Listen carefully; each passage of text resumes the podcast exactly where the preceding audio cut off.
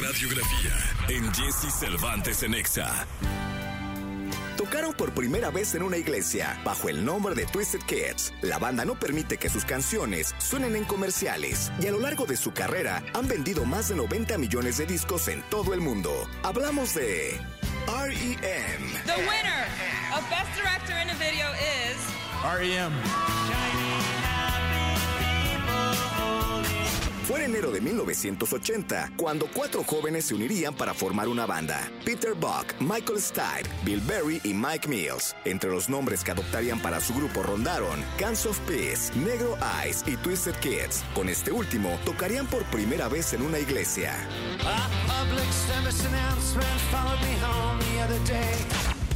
El nombre de REM lo seleccionaría al azar Michael Stipe mientras hojeaba un diccionario. Este término hace referencia al movimiento ocular rápido durante la etapa onírica del sueño. Durante su primera gira por el sur de Estados Unidos, REM viajaría en una camioneta vieja, viviendo con dos dólares al día para comida por integrante.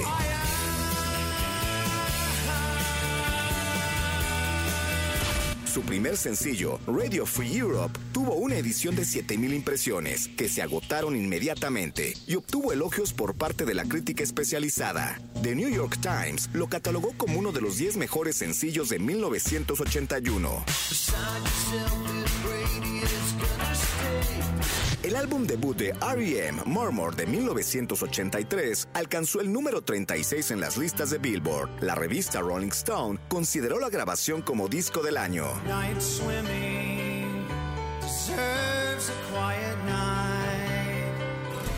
Desde su primera grabación hasta el presente, R.E.M. dejó a un lado algunos clichés del rock, como solos de guitarra o sintetizadores populares, tomando como alternativa sonidos originales como la guitarra arpegiada, el estilo único de la voz de Stipe y sus letras oscuras.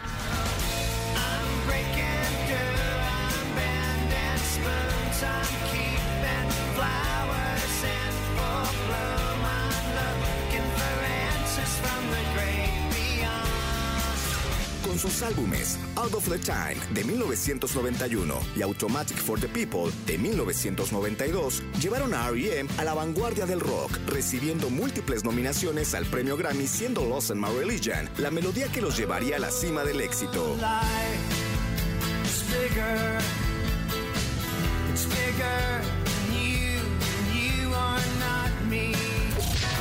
Grandes temas de R.E.M., Shiny Happy People, Michael Stipe ha declarado que es una canción bonita y estúpida para niños de 6 años. Paradójicamente, Everybody Hearts ha sido catalogada en una encuesta de 2012 como la canción más deprimente de todos los tiempos. Dentro de las curiosidades de R.E.M., sus integrantes no permiten que sus canciones aparezcan en anuncios publicitarios, llegando a rechazar una oferta de 10 millones de dólares por parte de Microsoft para incluir Is the End of the World para publicitar Windows 95.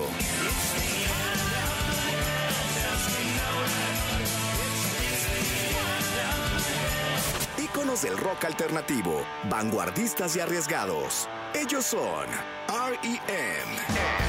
What's your frequency? Can at this show? Been so drained.